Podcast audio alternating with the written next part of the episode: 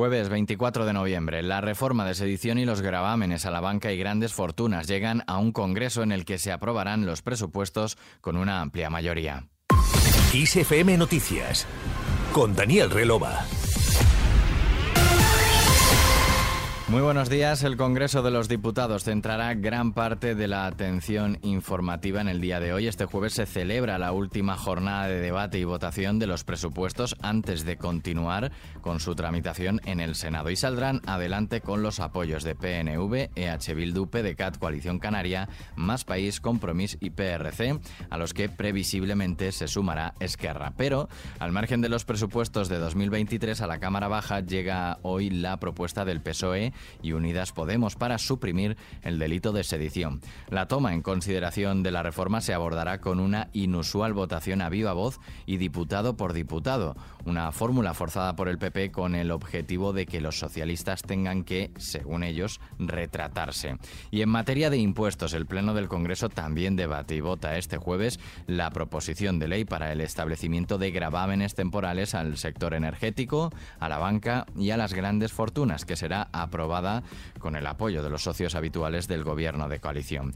Todo esto tras la sesión bronca de ayer en la que la diputada de Vox, Carla Toscano, profirió desde la tribuna en el debate sobre los presupuestos del Ministerio de Igualdad el siguiente ataque machista contra Irene Montero. Es que también ha usado insultar a toda la judicatura. Hay que tenerla de cemento armado para insultar a profesionales que se han pasado años de su vida estudiando Derecho y una oposición cuando el único mérito que tiene usted es haber estudiado en profundidad a Pablo Iglesias.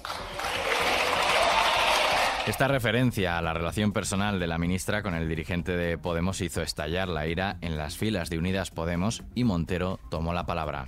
Quiero solicitar que se incorpore al diario de sesiones la violencia política que se está ejerciendo en este momento en la sede de la soberanía popular para que no se borre, para que después de mí no venga ninguna, para que todo el mundo pueda recordar la violencia política y a quienes la ejercen y también para que se pueda saber que las feministas y las demócratas somos más y les vamos a parar los pies a esta banda de fascistas con más derechos. Esta descalificación por parte de Vox ha recibido una dura condena por parte del gobierno y de los partidos de izquierda, incluso el PP, en palabras de la portavoz del partido en el Congreso, Cuca Gamarra. El respeto es imprescindible en política, dijo.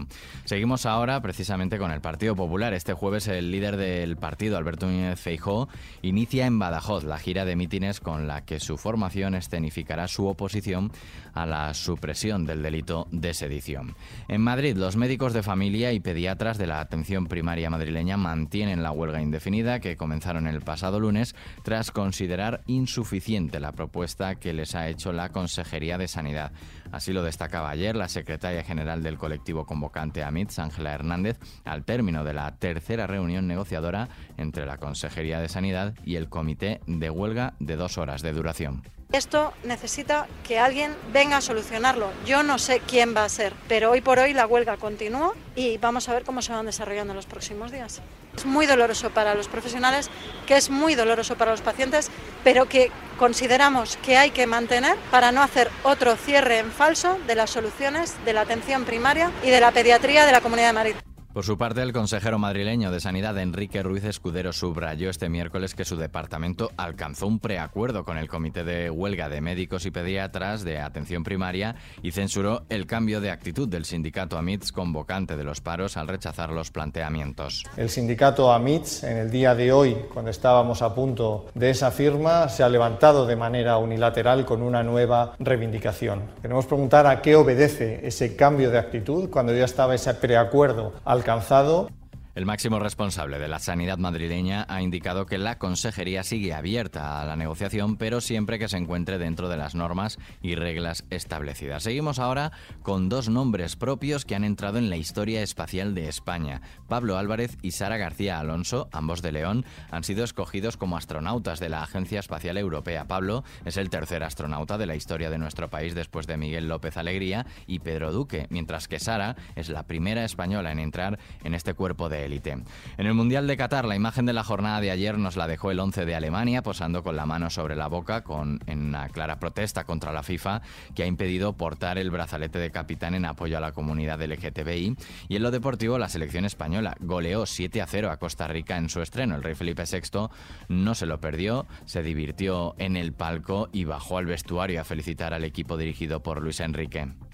Mi vida he acudido a un partido, sobre todo a la selección, con un resultado así. Lo hemos disfrutado, como no, como todo el mundo, pero lo que más, además del resultado, es veros jugar. Veros jugar ha sido una auténtica gozada. Yo no he visto, bueno, no soy experto, pero no he visto fallo ninguno. Ya el, jefe aquí... alguno, sí, ¿eh? Pero ha sido una auténtica gozada, un espectáculo y empezar así da gusto. El Monarca se marchó con una camiseta firmada por todos los jugadores y este 24 de noviembre se cumplen 31 años desde que se apagó la voz de Freddie Mercury.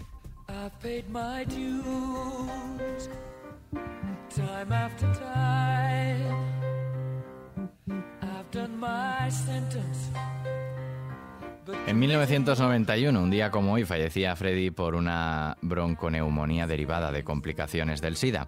Hablamos de un artista con una voz privilegiada cuyos directos eran su arma letal. Cantó en 700 conciertos con Queen y en el último que dieron juntos en 1986 congregaron a más de 300.000 fans.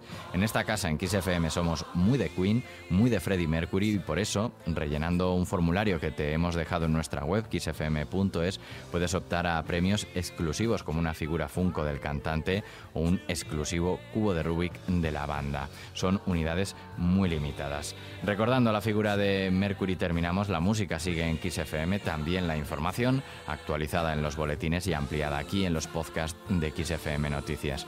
Susana León en la realización, un saludo de Daniel Relova, que pases un buen día.